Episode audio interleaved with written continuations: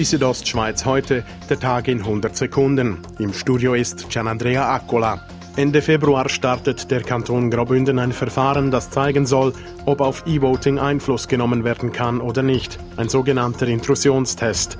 Dies sei wichtig, um Kritiker vom elektronischen Abstimmen zu überzeugen, sagt der Bündner Kanzleidirektor Daniel Spadin. Darum ist jetzt der Intrusionstest, wo man wirklich das System an einem Härtetest unterzücht, dass dann das Vertrauen der Bevölkerung dann steigt.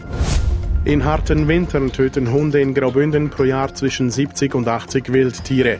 Das Wild sei in solchen Wintern vielfach geschwächt oder verletzt, erklärt Hannes Jenny vom Amt für Jagd und Fischerei. Die Verkettung von unglücklichen Umständen ist bei so eingeschränkten Verhältnissen häufiger als bei normalen Verhältnissen, wo das Wild flüchten kann. Dazu komme, dass sich das Wild in schneereichen Wintern näher bei Dörfern aufhalte.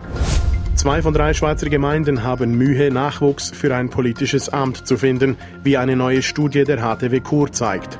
Tipps aus einem Ideenwettbewerb sollen nun Abhilfe schaffen.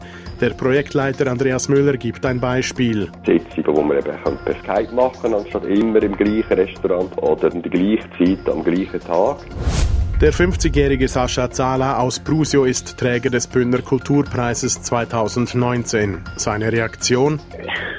Schwierig ich bin noch relativ überwältigt. Er freue sich sehr darüber, dass die Regierung seine Arbeit schätze, betonte Zala weiter. Die Südostschweiz heute, der Tag in 100 Sekunden, auch als Podcast erhältlich.